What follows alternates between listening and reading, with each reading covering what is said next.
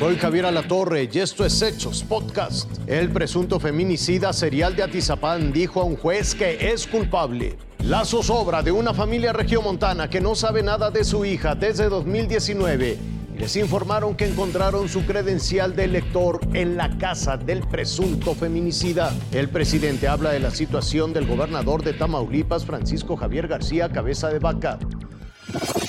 A las 9.30 de la mañana inició la audiencia inicial de Andrés Filemón N., de 72 años, el presunto feminicida serial detenido en Atizapán, Estado de México.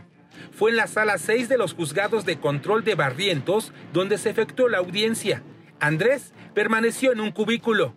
Desde ahí escuchó las acusaciones en su contra. Bien, ahorita se está llevando a cabo la audiencia de eh, formulación de imputación. Él fue presentado el día de ayer con cumplimiento de una orden de aprehensión, internado en el reclusorio de Barrientos, que está aquí al lado.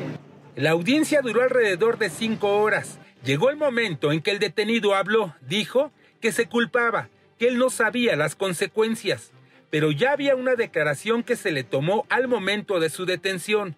Andrés Filemón, alias El Chino, declaró ante el Ministerio Público de la Fiscalía Mexiquense que asesinó a cuatro mujeres que conoció en bares del Valle de México.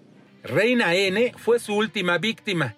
Según la misma declaración, el detenido la asesinó porque esta mujer de 34 años decidió terminar una aparente relación sentimental que sostenían desde hace tres años la desmembró, señala el documento, como a otras víctimas, crímenes que habría cometido desde el año 2001. Y las penas, los parámetros de las penas para un delito de feminicidio es de 40 años de prisión la mínima hasta prisión vitalicia. Dependiendo, dependiendo el número de asuntos que vayan acumulando, eh, esto podría más bien acercarse hacia una prisión vitalicia o una pena eh, de 70 años o más. El juez lo vinculó a proceso, fijó tres meses para el cierre de la investigación. Mientras, peritos de la Fiscalía del Estado de México continúan en la casa del presunto feminicida serial en búsqueda de restos óseos y otras pistas que permitan aclarar y comprobar los crímenes que el presunto feminicida habría cometido. Daniel de Rosas, Azteca Noticias. Rubicela Gallegos, una joven de Monterrey, Nuevo León, que desapareció en 2019 en el Estado de México, podría ser una de las víctimas del feminicida serial que fue detenido en Atizapán de Zaragoza. Su familia está consternada. Aún están con la zozobra, pues aunque en el cateo a la vivienda del detenido encontraron las credenciales del lector de Rubicela, ninguna autoridad los ha contactado. Es la credencial de mi hija. Qué triste. Todas esas personas que sufren igual que nosotros esa ansiedad ya pasó el límite de, de la humanidad. No hay momentos que no te puedes controlar. Es angustiante el no saber nada de parte de, de nadie y creyendo que tienes una autoridad a quien le puedes confiar el caso. La detención de Andrés N., de 72 años de edad, trascendió el martes al realizarse la investigación por la desaparición y muerte de Reina González, cuyo cuerpo fue encontrado en el sótano de la vivienda del presunto feminicida. Rubicela desapareció en el mes de julio de 2019 y la última vez que la vieron fue en un restaurante de Tlanepantla de Vaz, Estado de México, a menos de 15 minutos de donde fue ubicada la vivienda del presunto feminicida. Su familia se enteró cinco días después y de inmediato pusieron la denuncia en el Estado de México. Sin embargo, nunca fueron escuchados. Incluso, este mes de abril volvieron para saber si ya había algún avance y se encontraron con que el expediente ya estaba en el archivo muerto. Que se me cerró el mundo. Ya no tuve para dónde darle para seguir piezas de mi hija.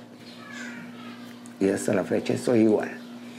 Ahorita sale esa noticia y pues Creí que estaba preparado, pero no.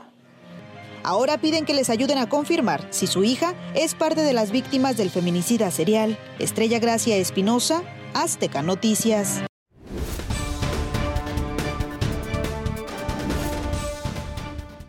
a las 8.51 cuando el presidente López Obrador le pidió a Laura, su asistente, le enviara la comunicación que sostuvo el FBI con la Unidad de Inteligencia Financiera de Hacienda y en la que se revela que Francisco Javier García Cabeza de Vaca es investigado por lavado internacional de activos junto con su esposa Mariana Gómez Leal, dos hermanos, un primo y su mamá. Ya con el documento, el presidente se desmarcó de la orden que liberó un juez para detenerlo por delincuencia organizada y lavado.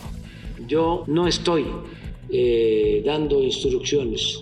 No es mi fuerte la venganza. No es con nosotros, no es con nosotros, es con la ley.